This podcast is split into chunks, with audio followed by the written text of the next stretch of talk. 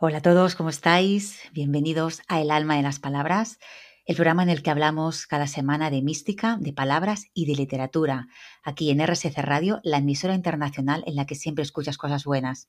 Os habla Esther Cañadas Cano, periodista, divulgadora y escritora desde Barcelona, y es para mí un enorme placer estar de nuevo en una nueva cita con vosotros. Estaremos juntos durante más o menos una hora, en la que además de escuchar buena música, vamos a adentrarnos en los abismos más profundos del ser humano.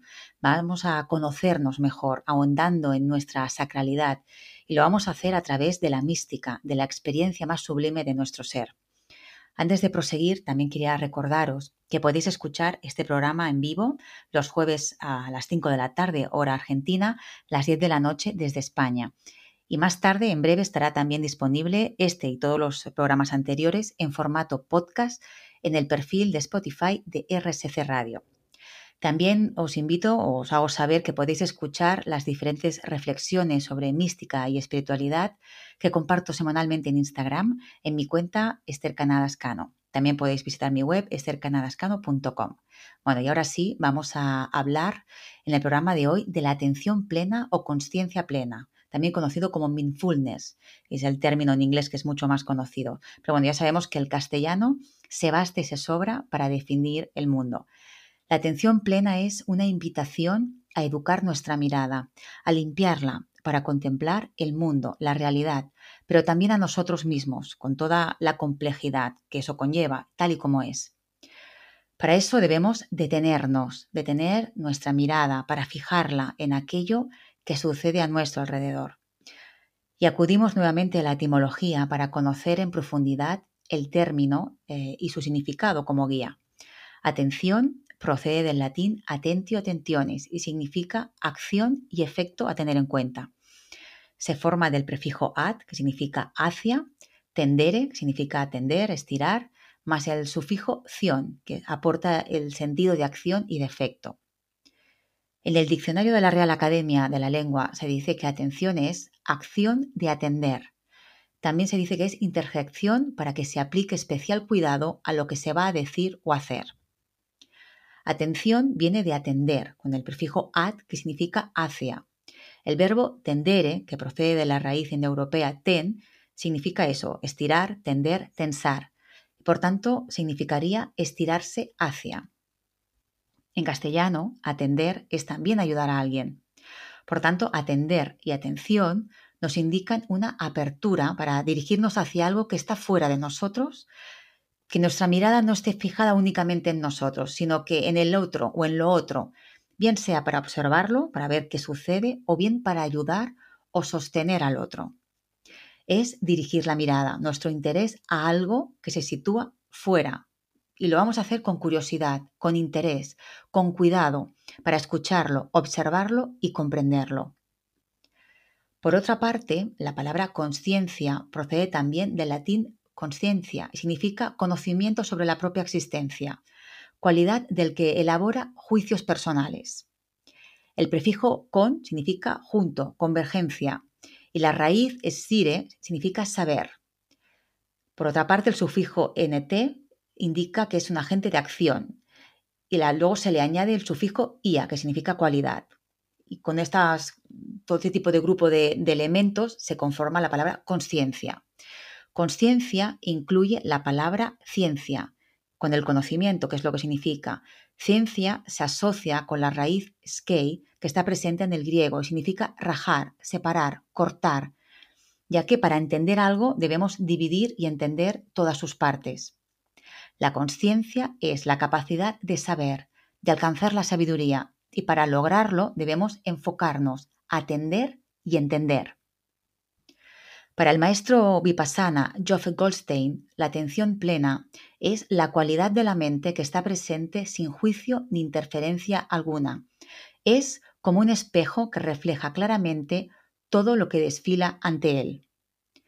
La conciencia o atención plena es una capacidad espiritual y psicológica muy exigente. En el fondo se trata de corregir nuestra permanente distracción y agitación para centrarnos, para situarnos en nuestro centro, y es una de las prácticas budistas más importantes, más esenciales.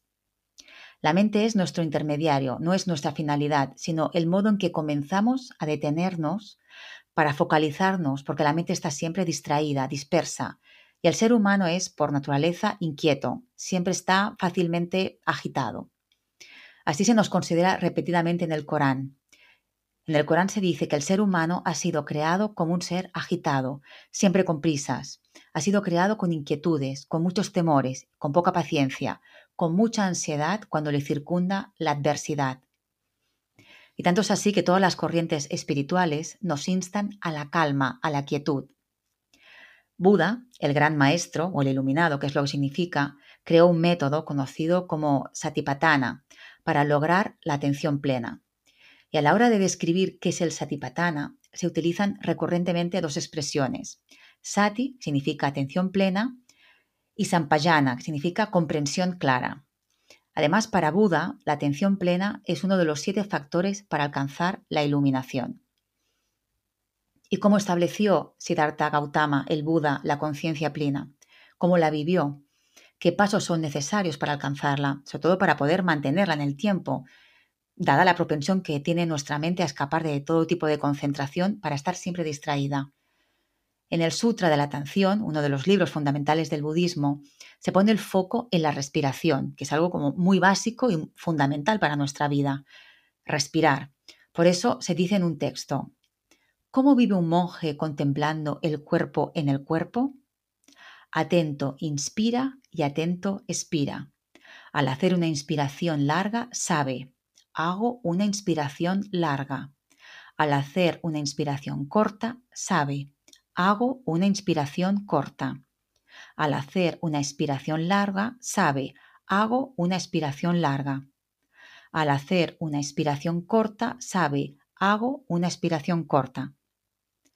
Por eso dice Meloni que este saber al que se refiere el sutra no es un conocimiento mental, sino integral, que está conectado con el ritmo de lo viviente, recibir y entregar, tomar y soltar. Es un saber al que solo se accede presencializándose uno mismo en el presente.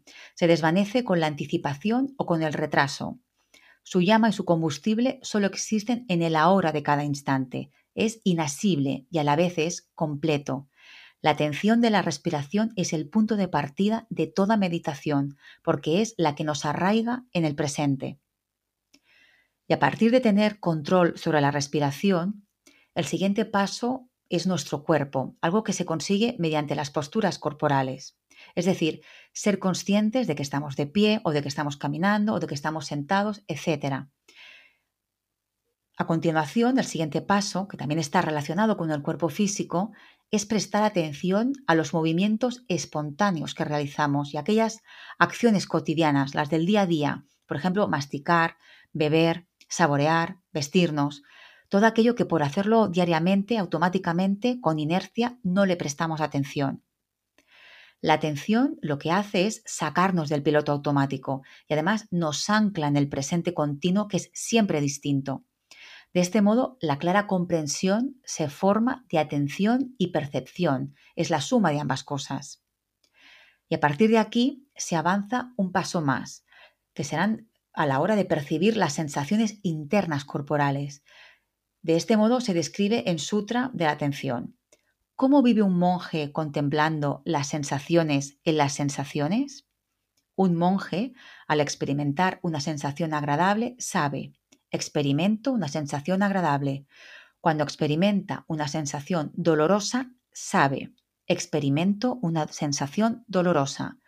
Cuando experimenta una sensación ni agradable ni dolorosa, sabe, experimento una sensación que no es agradable ni dolorosa. El ejercicio siguiente nos lleva a poner la atención en estados o cuestiones psíquicas, que también están relacionados con lo corporal. Y dice en el texto, he aquí que un monje, cuando hay pasión en la conciencia, sabe que hay pasión, y cuando no hay pasión en la conciencia, sabe que no la hay. Cuando hay odio en la conciencia, sabe que hay odio, y cuando no hay odio en la conciencia, sabe que no lo hay. Cuando hay ignorancia en la conciencia, sabe que hay ignorancia, y cuando no hay inconsciencia, sabe que no la hay. Es decir, va desarrollando todo el tipo de percepciones, sensaciones que podemos sentir. Por último, nuestra atención la llevamos a nuestros pensamientos, a observar todo aquello que surge en nuestra mente y esta es la práctica, que es el ejercicio más difícil porque supone aplicar la mente a la propia mente para que cese de distraerse. Cuando la mente se convierte en el foco de atención y no los pensamientos, lo que ocurre es que los pensamientos desaparecen porque ya se ven detenidos desde su origen. Así que el recorrido que nos sugiere el budismo comienza por la respiración y finaliza en los pensamientos, en la mente, recorriendo así las diferentes dimensiones que nos conforman.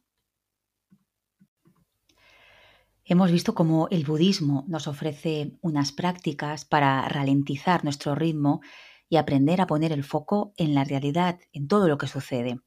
Pero esta realidad no está fuera de nosotros, sino que somos nosotros mismos. Con la conciencia plena, lo que conseguimos es un camino de autoconocimiento.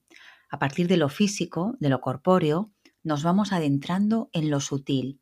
No porque lo corpóreo no sea ajeno en esencia, es decir, no porque no forme parte de nuestra esencia, sino porque es una puerta de acceso a nuestra interioridad, una puerta que se abre desde los sentidos y desde ahí permite que profundicemos en nosotros mismos.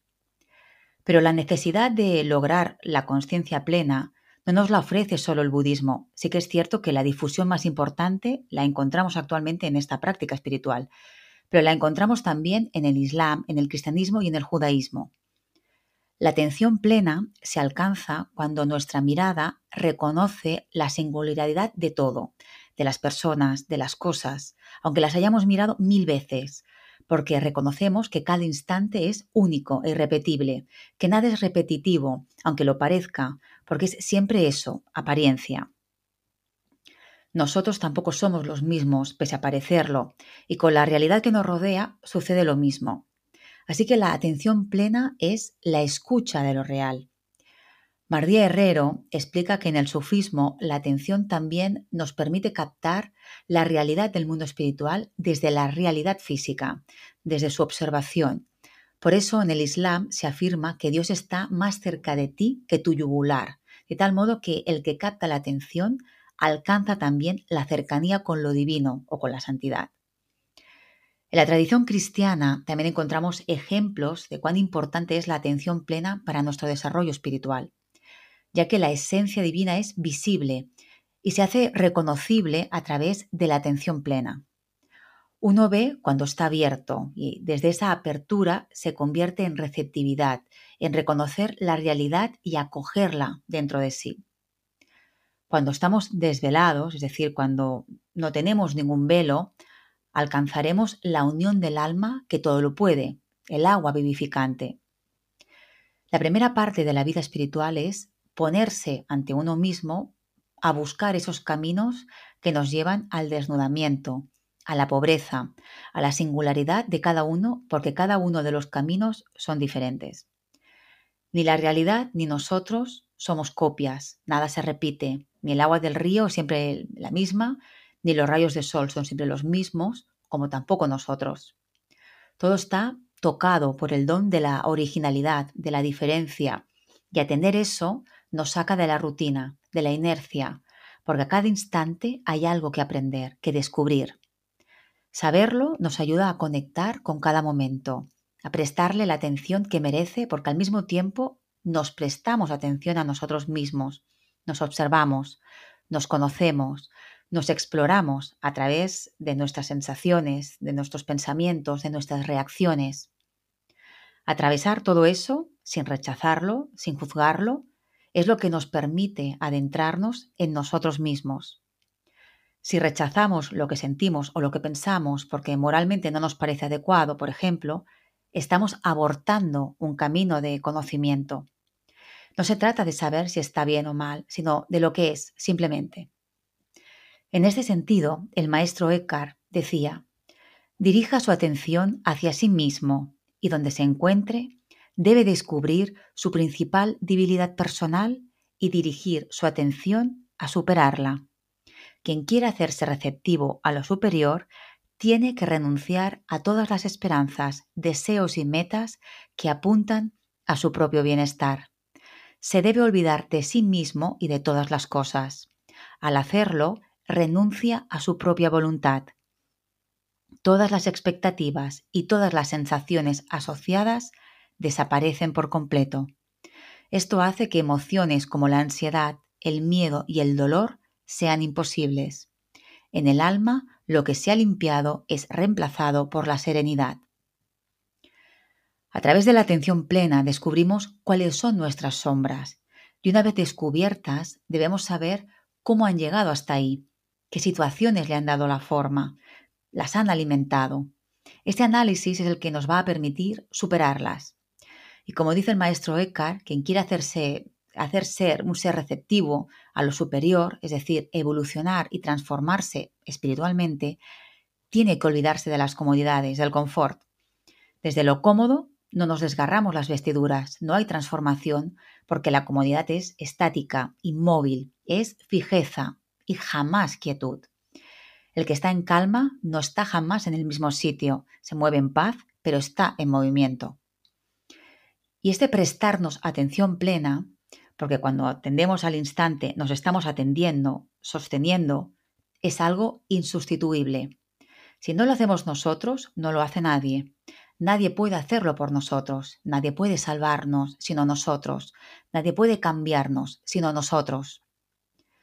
En la parábola de las lámparas de aceite en el Evangelio de Mateo encontramos esta enseñanza de Jesús en la que se explica que había diez vírgenes que cada una eh, tenía, sostenía una lámpara de aceite y que salen al encuentro del esposo. Cinco de ellas eran negligentes y cinco eran prudentes. Las prudentes tenían las lámparas preparadas con aceite para que pudieran arder, pero las negligentes no. Entonces le pidieron a las prudentes que compartieran su aceite con ellas, a lo que las prudentes les dijeron que fueran a comprar, a buscar más aceite. En el momento en el que se van, en el que van a comprar, a adquirir este aceite, es cuando llega el esposo. Entran al banquete y las puertas se cierran. Las negligentes se quedan fuera, ah, fuera de esta puerta, de este banquete, y al volver llaman a la puerta, pero no se les abre. La parábola finaliza con estas palabras de Jesús. En verdad os digo que no os conozco. Velad pues, porque no sabéis ni el día ni la hora. La falta de solidaridad de las prudentes con las negligentes se justifica con que nadie puede estar atento por nosotros, es decir, que nadie puede estar presente en el momento presente sino nosotros.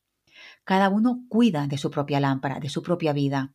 Cada uno de nosotros debe estar listo en cada presente para recibir al esposo, que no es más que una metáfora de la divinidad. Si estamos distraídos, despistados de la realidad, de lo que vivimos, no percibimos al Creador que está en nosotros y en todo momento. Los padres y madres del desierto, en los primeros siglos del cristianismo, a la atención consciente la llaman vigilancia, la vigilancia es el cuidado y atención exacta en las cosas que están a cargo de cada uno, en este caso la vida, que es lo más valioso. Estos hombres y mujeres que habitaron los desiertos de Siria, de Palestina, la península del Sinaí y Egipto, en un primer momento son los creadores de la tradición esicasta. Es decir, basaban su oración en el silencio y acompañada esta oración de la respiración, y lo hicieron mucho antes de que lo incorporase el movimiento zen.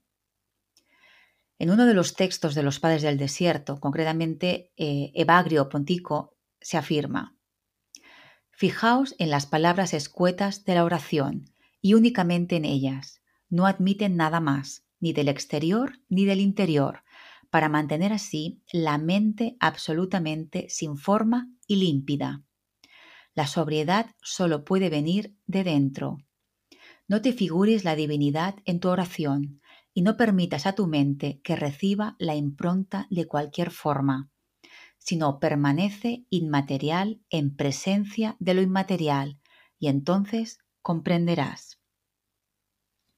Con estas palabras se nos invita a no añadir nada nuestro, ni ninguna imagen que nos sugiera cada una de las palabras, tampoco pensamientos, ni juicios, ni opiniones, porque lo que haríamos sería embrutecer, distorsionar, vestir lo que ya está desnudo.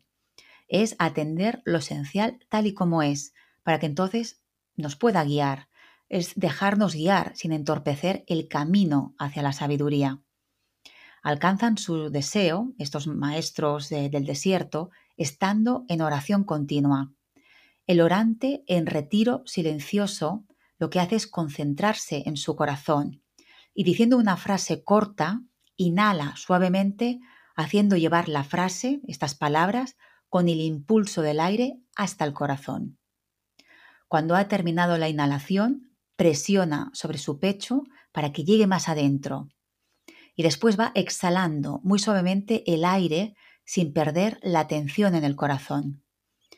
Esta práctica fue iniciada por los padres del desierto en el siglo IV y se practicó hasta la época de los montes, de los monjes del monte Athos en Grecia en el siglo XIV.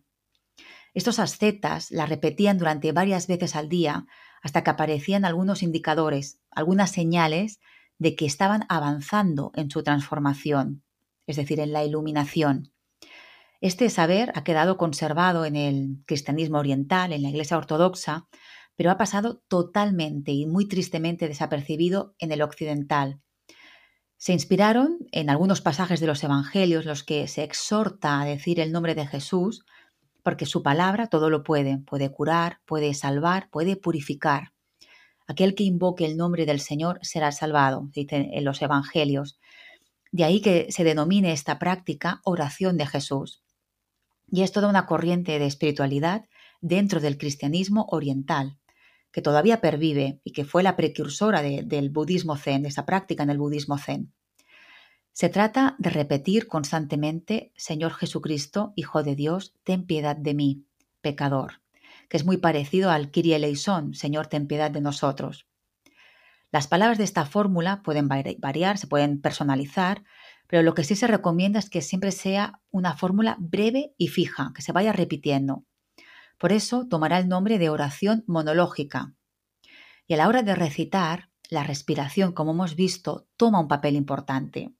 La respiración repetitiva con sentido, con atención, porque lo que hace es conducir a la oración interior.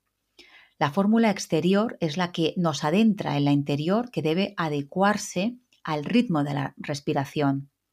La respiración funciona aquí como soporte, es el símbolo espiritual de la oración.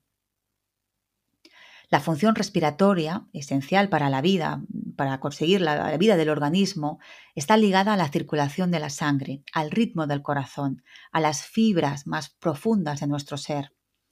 La respiración profunda del nombre de Jesús es vida para la criatura. Por eso se dice el que da a todos la vida, la respiración y todas las cosas.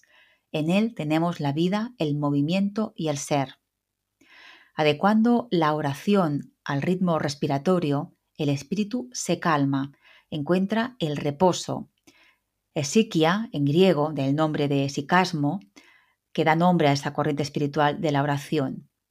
El espíritu se libera de la agitación del mundo exterior, abandona la multiplicidad y la dispersión, se purifica del movimiento desordenado de los pensamientos, de las imágenes, de las representaciones, de las ideas se interioriza y se unifica al mismo tiempo que ora con el cuerpo y se encarna. En la profundidad del corazón, el espíritu y el cuerpo reencuentran su unidad original. El ser humano recobra su simplicidad. A partir de los padres del desierto hemos descubierto en los primeros siglos del cristianismo una práctica de la atención plena a través de la respiración muy poco conocida en Occidente y que se adelantó a la del budismo zen. Con este tipo de oración, la oración del corazón o de Jesús, el corazón se coloca en el centro de la espiritualidad, el corazón en su centro. Para conseguir alcanzar esta interioridad, estos monjes, estos eh, padres y madres del desierto, se retirarán a algún lugar tranquilo, alejado, donde no van a ser molestados. Inclinan la cabeza hacia el corazón, apartándose de la agitación de los pensamientos, sin caer en la dispersión con ideas o con imágenes o recuerdos. Y respiran con calma, lenta y profundamente, orando a Jesús. De este modo fijan la mirada interior en el lugar del corazón, que es todavía sombrío y oscuro, donde la oración introduce el nombre divino de Jesús con el ritmo de la respiración. Poco a poco, el nombre de Jesús se identifica con los latidos del corazón el corazón por sí mismo ora y respira sin cesar en la oración de Jesús, que se convierte así en oración perpetua, en una oración incesante. Los orantes, con la práctica, comienzan a orar constantemente, porque la oración está tan integrada en ellos que pese a no estar orando explícitamente, están orando, porque todo lo que hacen, por cotidiano y por sencillo que sea, ya está sacralizado. Se han iluminado de tal forma que completamente son la oración misma. Esos vestigios de atención plena han pasado casi desapercibidos en Occidente. Algunos místicos como Juan de la Cruz hablan de ello, pero la figura de este místico, de este escritor, ha estado olvidada durante siglos y ha sido reivindicada en el siglo XX, hace muy poco. Simone Weil, mística y filósofa del siglo XX, basó su vida personal y su pensamiento en la atención plena. Para Weil, en la atención plena se encuentra un poder salvífico, ya que cuando atendemos a lo vivo, nos llenamos de vida. Sin embargo, para ella, el problema de nuestro tiempo es que le demos atención o que le damos atención durante mucho tiempo a algo que nos parece vivo, porque es reluciente, pero que en realidad está muerto. Y eso no nos conduce a nada. Por eso la práctica de la atención lo que consigue es descartar lo falso y educar el deseo para orientarlo a lo que en realidad está verdaderamente vivo y es luminoso. El deseo bien orientado muestra su forma más elevada cuando nos lleva a estar en un estado receptivo y abierto, que nos permite participar en la realidad como algo sagrado, porque en realidad esa es la verdadera naturaleza del mundo, sagrada. Para Weil, el papel del deseo es fundamental, es nuestro impulsor, nuestro motor para construir nuestro mundo. El ser humano construye mundos a través del deseo, de la atención, lo que funciona es como herramienta. La atención es su herramienta, es la que lo materializa. El deseo, en palabras de Weil, es un rayo de doble filo que orientado hacia lo alto se convierte en una fuerza eléctrica por la cual desciende lo divino y asciende el alma. La atención es lo, que nos hace susceptibles a la seducción divina, a la llamada nupcial de la belleza, que Weil entiende como la razón de ser del cosmos, pero que al mismo tiempo exige un sacrificio absoluto. ¿Y cómo entra Weil en el mundo de la atención? ¿Cómo logra la atención plena? Weil desde muy joven se da cuenta de que cualquiera puede acceder a entrar en ese reino de verdad reservado al genio a condición tan solo de desear la verdad y de hacer un continuo esfuerzo de atención por alcanzarla. Más adelante percibirá que recitando textos se encuentra un poder salvífico, liberador, una forma de luz mística en la atención intensamente enfocada. Lo hace indistintamente mediante la recitación de poemas y de oraciones, porque lo importante, lo determinante es la atención que añade en el acto mismo de recitar. Y es en una de estas recitaciones cuando experimenta una especie de rapto místico que le lleva a decir, Cristo mismo descendió y me tomó, y así describe su práctica. Si durante la recitación mi atención se distrae o se adormece, aunque sea de forma infinitesimal, vuelvo a empezar hasta conseguir una atención absolutamente pura. A veces ya las primeras palabras arrancan mi pensamiento de mi cuerpo y lo trasladan a un lugar más allá del espacio, en el que no hay ni perspectiva ni punto de vista. El espacio se abre, la infinitud del espacio ordinario de la percepción es reemplazada por una infinitud a la segunda o a la tercera potencia. Al mismo tiempo, esa infinitud de infinitud se llena por entero de silencio, un silencio que no es ausencia de sonido, sino el objeto de una sensación positiva, más positiva que la de un mero sonido. Para Weil, la atención es una puerta a lo milagroso, y el estudio, cuando se realiza con una atención intensa, es también una de las formas de oración. De hecho, el cultivo de la atención llega a alcanzar todas las actividades que al realizarlas se convierten en oración. Llega a la misma conclusión Weil que los padres y las madres del desierto. Weil, que fue docente, en un ensayo sobre el poder de la atención en la educación, explica que el primer deber de un instructor es enseñarle a sus alumnos a conocer, no los contenidos específicos del conocimiento, sino el proceso mismo de la atención que le lleva a adquirir esos conocimientos. Mejorar la, calidad de la atención vivifica el proceso del conocimiento y esa es para ella la diferencia entre regalar un pescado o enseñar a pescar. Por eso prestar atención es la más profunda y difícil labor social. Por eso conocer es también atender, cuidar, amar.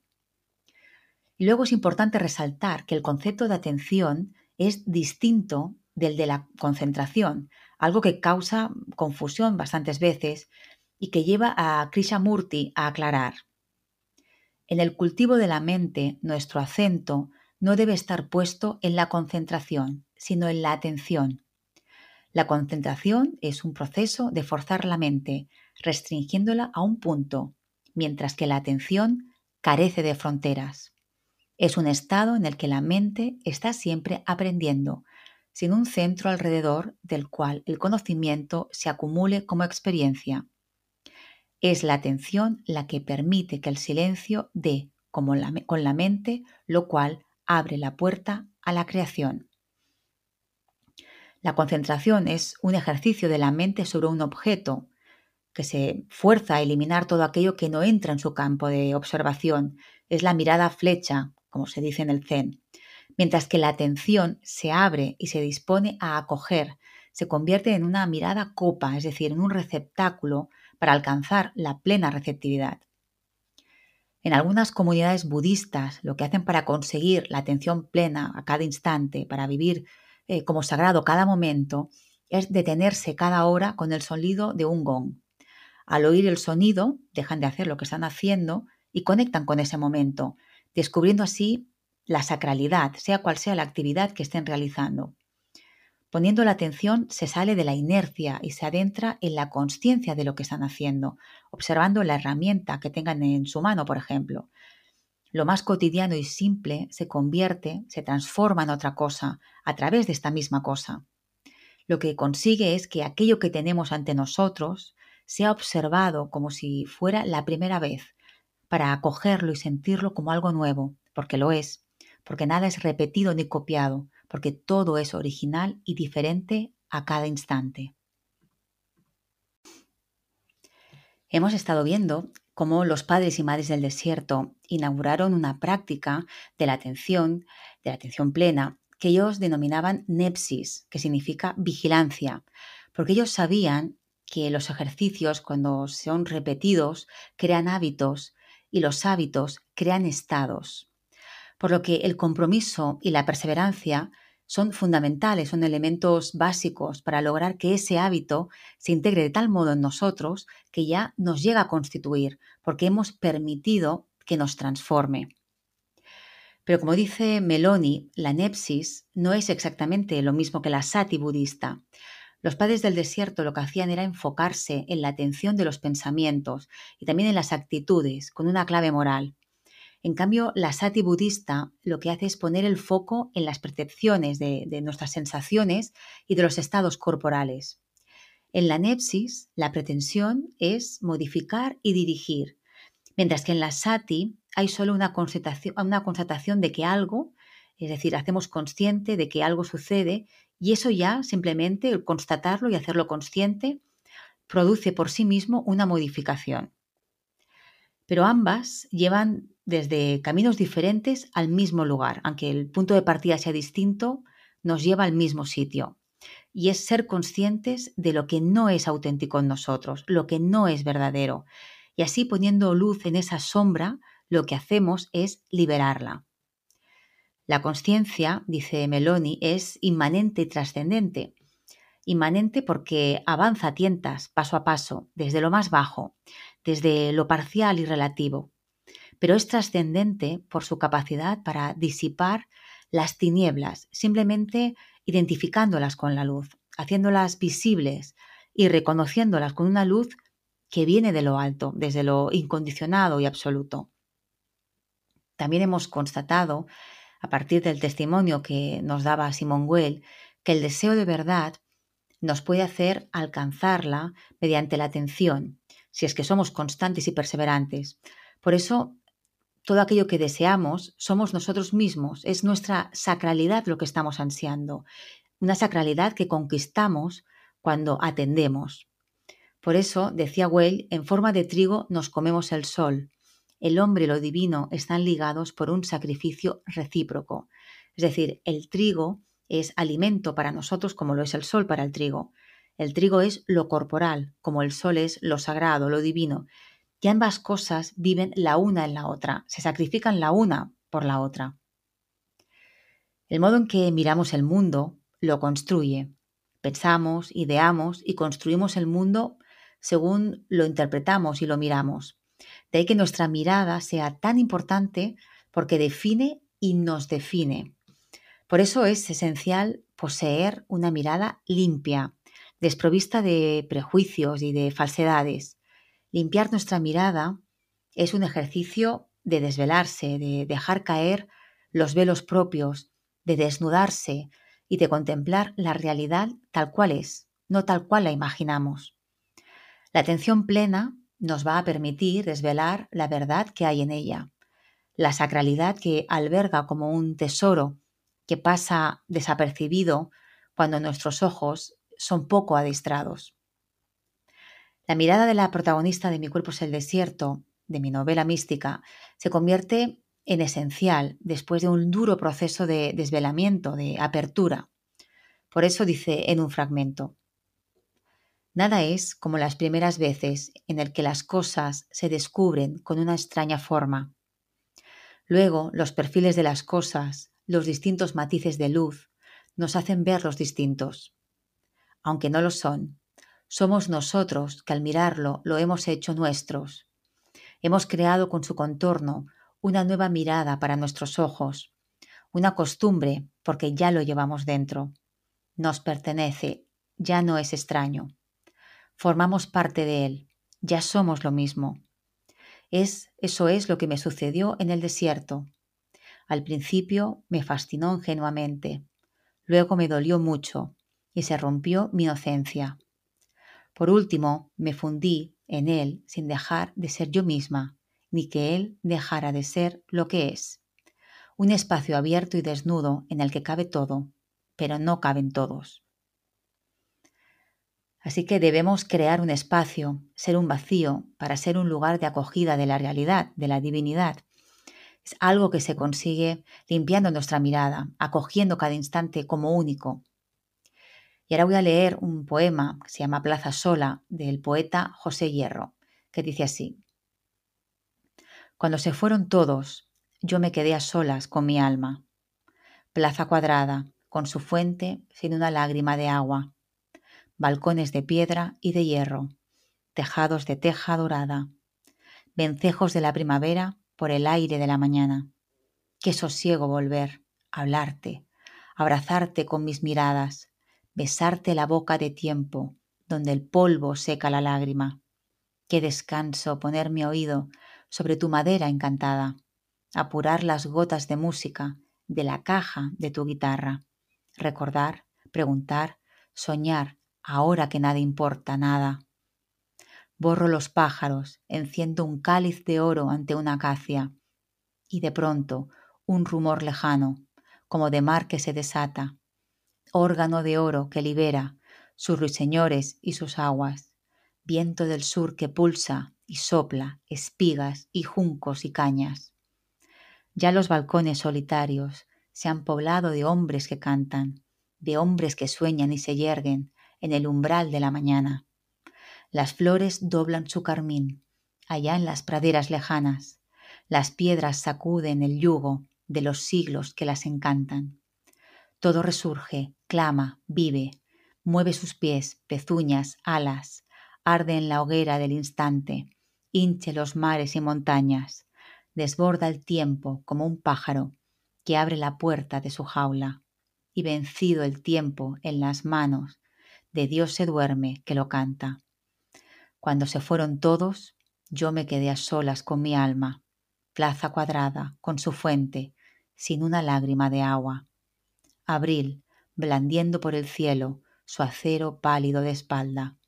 Qué sosiego tocarte, verte, abrazarte con mis miradas, apurar las gotas de música de la caja de tu guitarra, vagar sin fin y sin origen, sobre tus piedras hechizadas. El poeta vive con intimidad, con cierta soledad, el encuentro con un espacio vinculado con su memoria emocional, esa plaza que le trae recuerdos y que él observa, que contempla, desgajándola de cada uno de, sus elementos para repasarlos, revivirlos uno a uno. Y a través de la mirada trasciende el espacio. Qué sosiego volver a hablarte, abrazarte con mis miradas, besarte la boca de tiempo donde el polvo seca la lágrima. Y la experiencia trasciende el tiempo. Las piedras sacuden el yugo de los siglos que las encantan. Y a partir de esa experiencia todo resurge, clama, vive porque experimentar es conocer. La experiencia nos adentra en la enorme profundidad que habitamos y para poder apresarla necesitamos poner toda nuestra atención. Comprendemos nuestra enorme complejidad y la del mundo cuando nos detenemos a conocer cada instante, a escuchar qué puede enseñarnos. Cada momento es único, es una oportunidad única.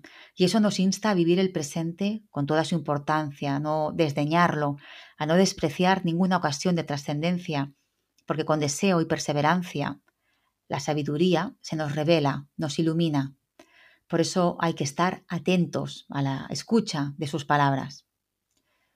Y de esta manera empiezo a despedirme de todos vosotros hasta la próxima semana, hasta el próximo jueves en el que volveremos a estar en el aire a las 5 de la tarde para Argentina, a las 10 de la noche para España, para hablar de mística, de palabras y de literatura en el alma de las palabras, aquí en la emisora internacional de RSC Radio, donde siempre escuchas cosas buenas.